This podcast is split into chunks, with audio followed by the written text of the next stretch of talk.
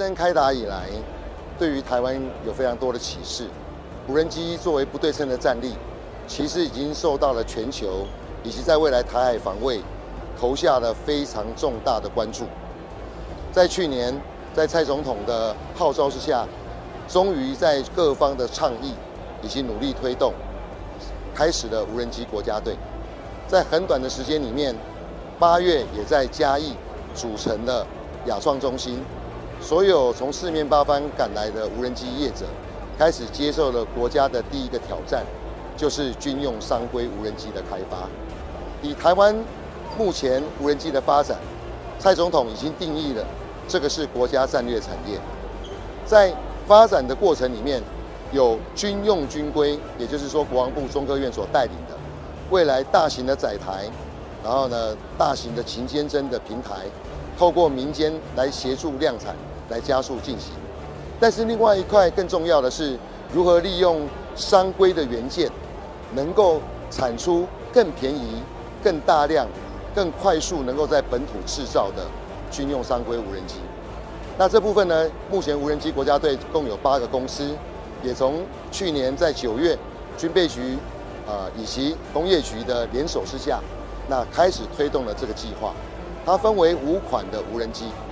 分别是比较中型跟小型的部分。在中型的无人机上面呢，我们看到了经纬航太是必须要把六小时的制空跟一百公里的通讯这样的呃商呃军用无人机把它做出来。其实这是充满了挑战的，特别是全国目前啊全球目前都禁用。中国的供应链，在很多供应链不完整之下，我们必须齐聚了台湾所有的工业界的翘楚，共同来啊做出这些零件，最后作为系统整合，把它发展出来。在昨天，总统总统率领的国安高层到无人机国家馆的时候，我们跟总统报告，报告总统，我们做到了，在所有的这军用商规，目前交军的这部分都是百分之一百。没有中国的零件，中国的制品，的确这个背景的艰辛，但是我们也做，我们也在很短时间能够达成这样的使命。在这个过程里面呢，我们看到了台湾的从晶片的产业，台湾的自动控制的产业，台湾大量的呃智慧制造、呃精密制造，台中的聚落，以及在材料上面，我们有更多的轻量的材料，乃至于从绿能这边，包含的电池的部分。都赶进来，还有台湾有非常好的 AI 的公司，也都进行着汇聚。也就是说，看起来是在发展一个军用商规无人机，但是同时利用这个国家的任务工程，我们正在发展一个 cluster。这 cluster 呢，能够让台湾进到一个未来要快速量产、自给自足的一个新的阶段。我们从这次的国防航太展可以看出，跟四年前已经有很大的变化。首先，美国。特别来这边设了美国的国家馆，可以看得出来，在未来台海的部分，还是美国在印太战略里面部署的呃重中之重。那未来无人机国家队的发展中，非常关键的军用的呃这些情报的分析的分享，情报的分享，乃至于说我们关键的一些呃模组跟设备，以及未来武器化的部分，还是有赖呃美日这边的啊军工大厂的协助。我们从这次的展览里面呢，也可以看出来，从北约啊跟欧盟的其他国家也赶来帮忙，包含了法国、土耳其、英国、中东欧、波兰跟捷克，都有非常多具体的项目跟无人机国家队正在合作当中。这个合作其实象征了我们以工业合作，能够将台湾的供应链延伸进去到北约的组织，甚至能够来做欧盟市场的布局。我们在现场看到金纬航太跟土耳其所做的这台加口的飞机，其实它是适合做战场上面物流来做这样子呃的呃紧急物资的运送。同时呢，土耳其跟台湾一样，也是有地震，在紧急灾害应变的时候，也需要这样的物流的啊运送手段。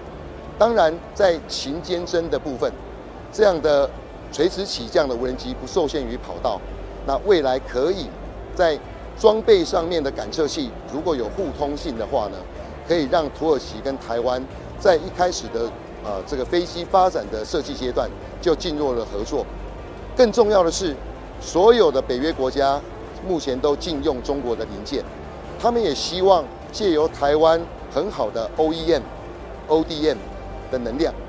将这些准备进入量产的无人机拿来台湾这边作为生产中心来进行做大量的生产。我们知道，在整个乌克兰的战争里面，无人机的消耗其实一个月从四千多台，现在已经到一万多台。它进入一个大量消耗的呃一个时代，除了本身它可能是用商规级的作为有去无回的自杀攻击，另外就是战场上面作为这个干扰的手段，也常常让无人机受到没有保护的状况之下受到干扰。因此呢，这种抗干扰的通讯、抗干扰的导航，借助于未来 AI 跟视觉的这个辅助，以及台湾有更多从车载电子市场所。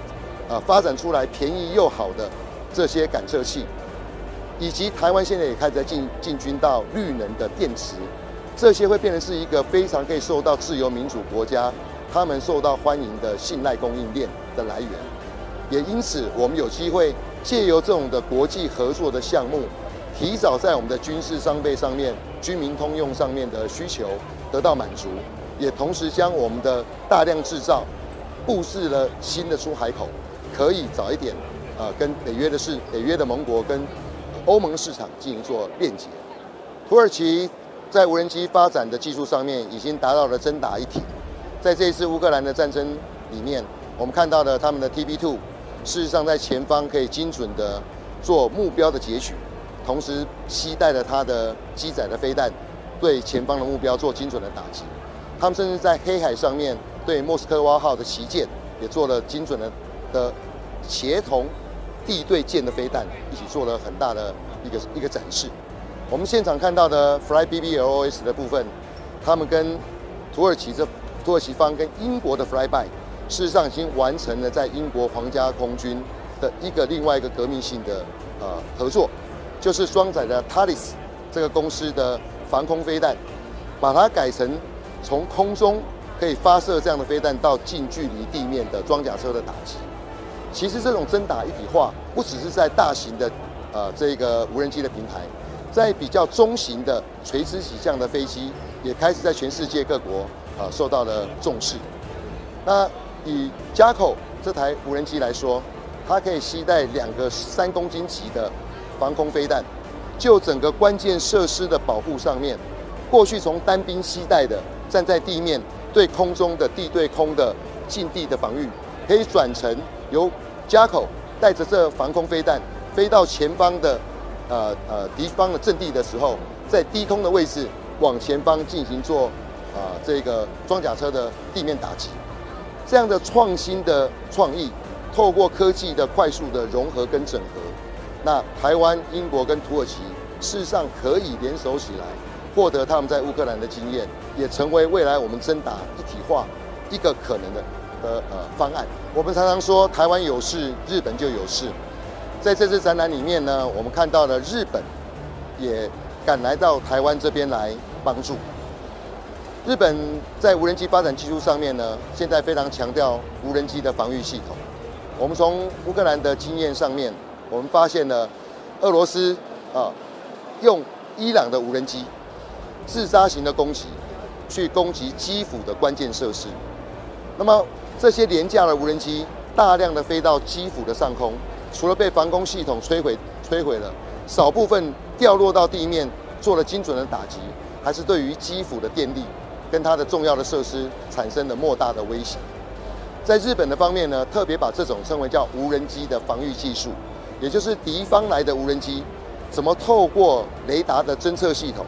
能够弥补现在防空雷达的不足，把这些死角防空的死角。透过小型的雷达，能够进行做侦测，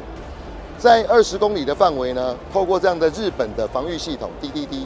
已经在呃很方便的可以侦测到一般商用的中国的无人机，它被改成是武器化或恐怖化的时候，可以进行做它的通报跟锁定。那么呢，它也非常方便进行做反制的动作的时候，进到了防护圈的范围里面。就会让它的卫星导航失去了呃这个导航的能力，它的遥控器不再有办法呢进行人为的操作，而能够被迫降落下来。那这对我们目前台湾每天都受到中共无人机不断骚扰我们的前线的岗哨，穿越我们的海峡中线，甚至威胁到我们的第一岛链，都在关键的设施保护上面，必须要有这样的防御系统。台湾在这个无人机防御技术上面，现在也展开了主动性的雷达，有很好的厂商。现在已经变成是，呃，未来全球低轨道卫星通讯设备的一环。这样的主动雷达阿伊萨的厂商跟我们的微波厂商，事实上也受到了日方的重视。结合主动的雷达跟被动的雷达，再加上我们现在链接到中东欧，呃，这些国家，他们已经有非常好的多目标的干扰器跟干扰的手段、反制的手段，形成一个完整的防御的这样的方案。对台湾来讲，未来的防御是迫切的。可是更重要的是，他们的价格现在还是不菲。所有的国家希望透过台湾具备有大量生产、能够降低成本的能量，让这样的整体防卫系统未来转到台湾这边来生产，同时可以让它普及化，不但帮助台湾的自我防卫，也可以对自由民主的同盟同时可以服务。我们旁边看到的这个是我们跟台湾跟法国一起合作的长视空无人机。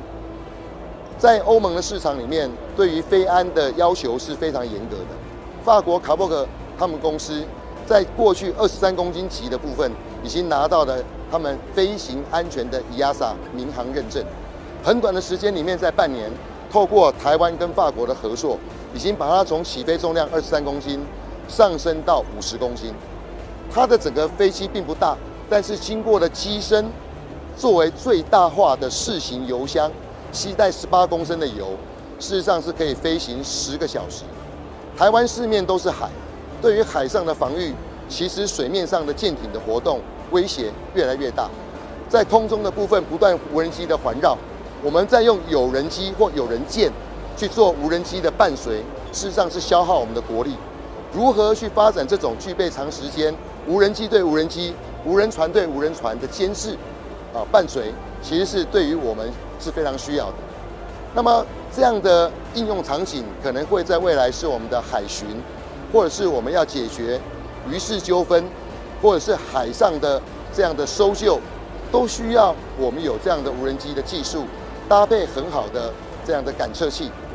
它的设备的通用性其实跟我们军用商规的镜头，它的通讯链路也跟我们发展军用商规的是可以整合在一起。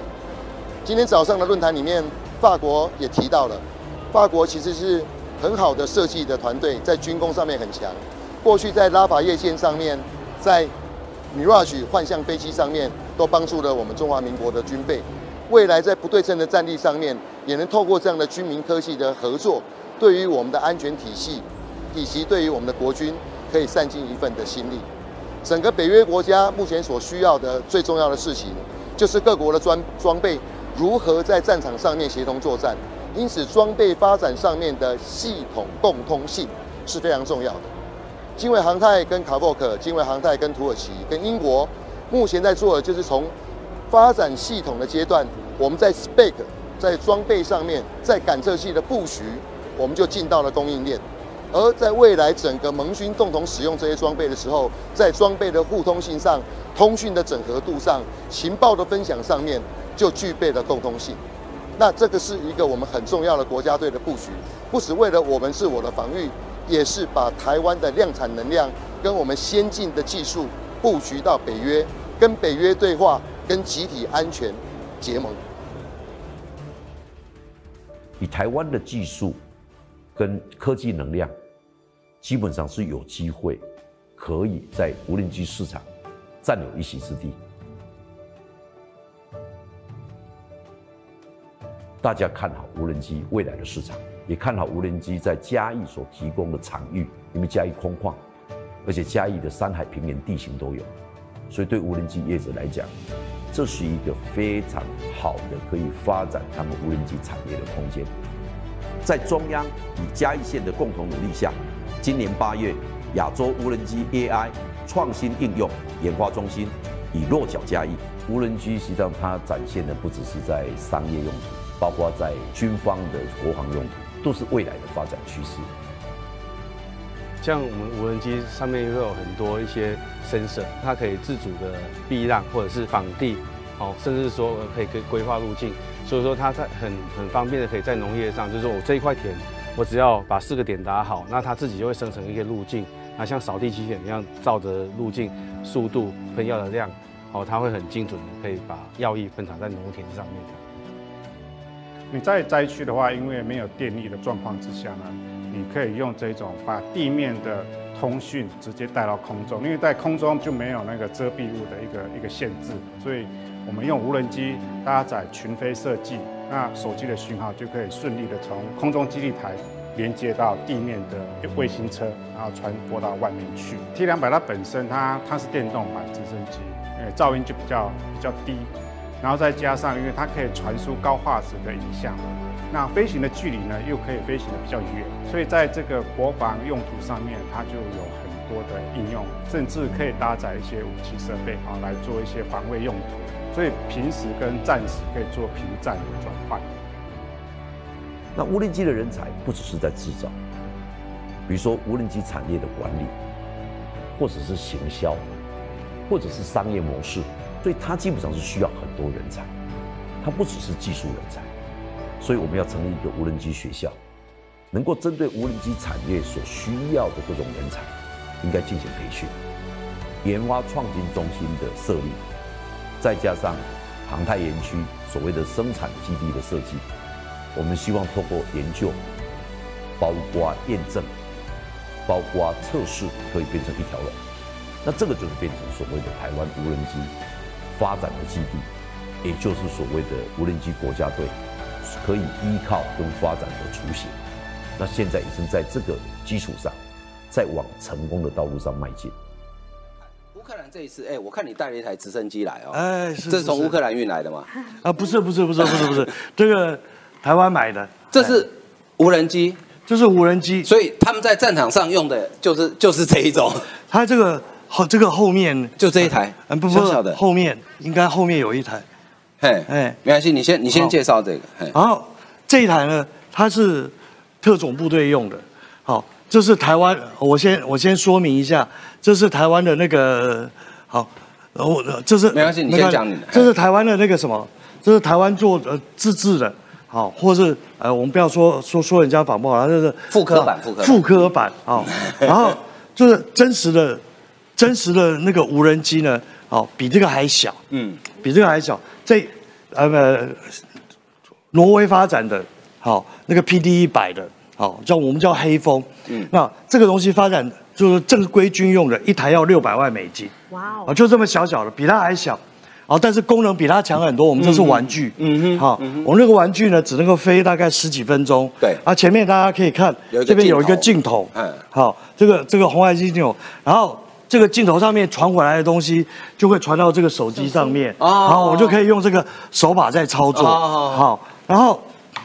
这个东西大概只能够飞半，呃，理论上它是它是说可以飞半小时了，啊，实际上飞不到了，好，我们这个大概飞到十几分钟应该就没电了，好，那下面电池都在下面，好，所以它下面一个小小的东西，好，大家一看，哎，这样就开机了，嗯，好，它有有有那个灯就会亮，好，那么这个大。这个这个东西其实很好用，它美军拿来做什么东西呢？配发特种部队啊，给特种部队用。为什么呢？我特种部队进入一个一个这个，比如说我我现在要突击一栋楼，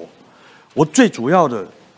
关键是什么？我不能里面有什么东西。我要知道里面有什么。对。但是我又不能让人家听到声音。对对。好，不能有警觉。睡觉的继续睡。对。打牌的继续打。对。好，打电动的更好。继续打。对。然后有噪音。然后这个像这个像这个小飞机很小声哈，几乎没没有几乎没声音。嗯。然后这样飞过去，然后什么东西都看完了以后，而且这上面军用的那上面有这这些。看它上面这些造型，有一些突突的，那个军用上面是真的凸出凸起来的东西。为什么？它现场的图传要传回来，哦，而且都是高清画面，嗯哼，好，不是我们那种什么四百八的那种画面，啊，都是那个那那那那个高清画面，在手机上就看得很清楚，甚至可以后台后方拿电脑还可以放大，哦，哦，这个都是都是呃很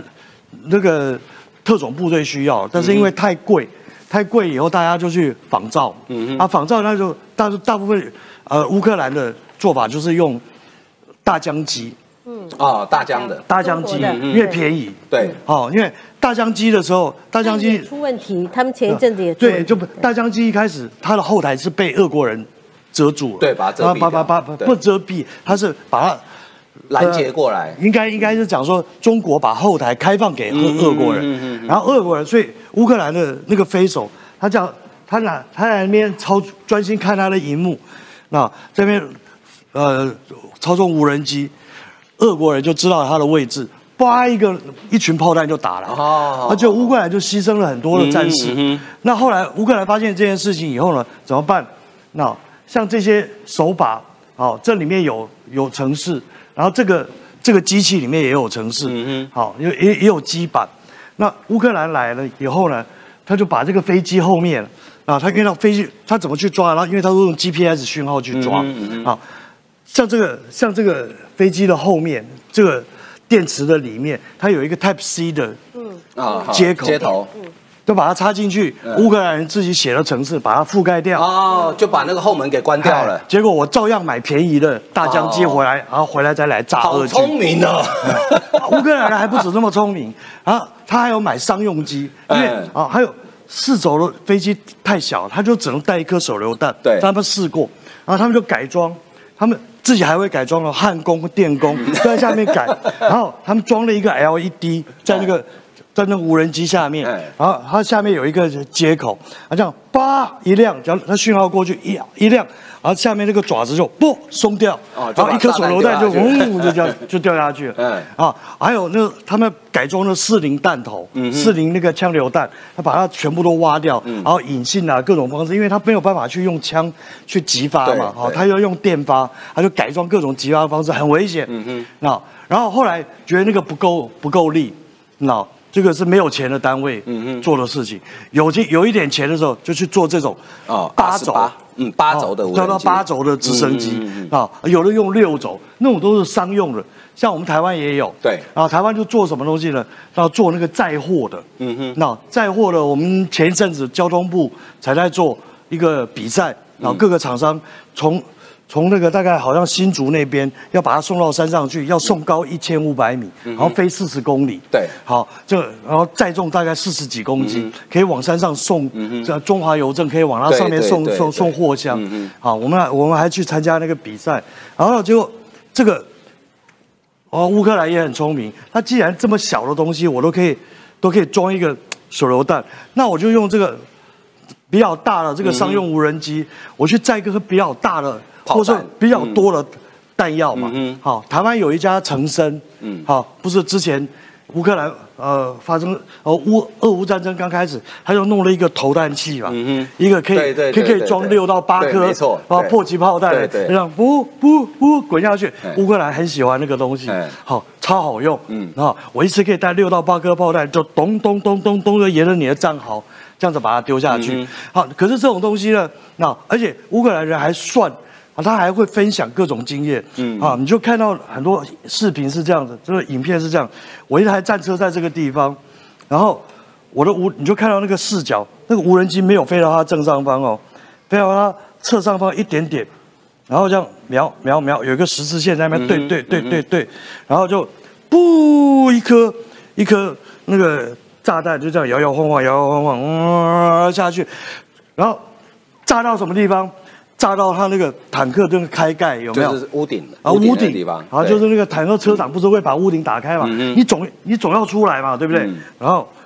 ，biu 就进就进去了。嗯哼，好，那后来呢？来，后来发现美军就经过这个经验以后，乌克兰的经验以后，他就根据他去研发，嗯，研发这样子你们太不准了。嗯，好，我们的训练人员太困难了，需要太多经验，我干脆研发一种胡椒罐。好，我这种胡椒罐的东西呢，啊，那我我我这叫做胡椒罐，哦，那个，它是它的技术是跟以色列学的，嗯，啊，那这这还是多轴的，以色列是双轴这样子逆旋，为什么这胡椒罐好用呢？第一个它体积小，第二个它飞起来以后，以后它在下面带了三百克炸药，然后它就直直往下冲就好了，嗯嗯嗯，啊，我还冲的过程中间我还可以我还可以挪移，嗯，然后不像。盲目投弹，过程中间人家如果有移动，然后他没有办法处理，嗯这样从那个口坦克口炸下去了以后，那整个就炸掉。通过无人机能够发射飞弹，有别于以往得开战机，俄乌战争开启新的应用。台湾厂商没有缺席，航太国防展大秀硬体肌肉。台湾厂商打造军规的无人机，续航里程高达六个小时，而且呢，只要透过地面的控制器就能观察远方的战况。目前呢，已经在海军验测中，未来呢，有机会直接应用。用追踪天线，最远能传递到一百公里。经纬航太亮相多达五款无人机，其中与土耳其合作的可以用来低空进场侦测、防御、搭载反坦克的火箭；非战时则用来执行救援任务。能够大量的从台湾这边做到品质好、价格又便宜的，让它能够进入到普及化，这个是我们共同的目标。另一家台湾隐形冠军碳基科技携手亚航公司，共创 MIT 无人机全球量产之路。国军的腾云无人机就是来自他们的技术，要打破中国大疆无人机一家独大的情况，更配合美国的去中化。现在整个全世界去红供应链的这个趋势啊，全世界的民主联盟的无人机的供应链里面有我们一定的角色。目前中国大疆市占率有大概七到八成，台湾厂商迅速崛起，有望突破。除了天上飞的，水里游的也有布局。水中无人载具能侦测港口结构，对于战争时的水下侦测有很大的帮助，还能用于日常搜救。工业基础其实也蛮强的，我们有很好的供应链。所以说，基本上我们投入这一块的话，应该会蛮有机会。航太国防展暌违四年重回实体，今年共有两百八十家国内外厂商，近一千个摊位，创下史上最大的规模纪录。台湾厂商升级旧有技术，抢进国防蓝海市场。国防部与民间共同合作，针对发展无人机国家队，中科院扮演的角色报告中，意外秀出中科院正在研发的台版弹簧刀。那下方所显示的呢，就是中科院。呃，已经交军正在服役中的，以及正在。研发测评当中的八款的无人机机型，针对中科院说法，这八款军用军规无人机台版弹簧刀的画面，不仅秀出前方有镜头，两侧前后翼展都非常清楚。中科院透露，这些都还在研发阶段，却也是台版弹簧刀最清楚公布的一次。另外，针对近期国际讨论热烈的中国间谍气球遭美方击落，军方被问到，如果陆方气球飘到台湾领空的处置作为，那当然，这个空飘气球它的。飘到我方来，就如果如同我们前面讲的，我们的前接侦系统如果掌握到之后，我们会针对它威胁的程度来实施判断。好，那一定判断就是说具有威胁，我们就会按照我们相关处置的规定来应处。那包含各种可能的手段，我们都会来采用。军方强调，只要入侵领空对我国造成威胁，都会有适当的应处。至于接战细节，属军事机密，不能公开。无人机启动快速升空，在两百尺高度进行战场侦察。这是中科院研发最新的旋翼无人机“魔眼”性能展示，首次在镜头前曝光。这款小型无人机全机由中科院产制，滞空时间六十分钟，能抵抗六级风，作战半径达到三十公里，能及时传输战场影像。周边厂区人车一举一动全部逃不过魔眼的无人机监控，更将加入国军联兵营阵营。平时呢，可以针对这个重点的营区啊，重要的设施，做一些啊定期的巡防征收。那战时的时候，战术的监侦跟观察，不仅有最新无人机亮相，中科院最大型的腾云无人机再度曝光，改良发动机后朝察打一体研发，不排除挂弹升空，反制共军基建侵扰。另外，中型的瑞元无人机也在这次共军围台军演展现强大战力。而中科院反辐射系统剑翔无人机又号称卡车炸弹，可以快速升空飞行，长时间滞空侦测，作战半径五百公里，只要发现敌军雷达开启，立刻俯冲攻击。出去就要作战，它是不回收的，所以说它最远的打击距离可以到达一千公里。那如果五百公里的话，表示它还有五百公里的预度在这个目标区。中科院无人机大军曝光，展现国防科研实力，为国军增添新战力。中科院最新款的旋翼无人机“魔眼”正式公开亮相，而国军也采购一百架“魔眼”，准备纳编到联兵营，要发挥。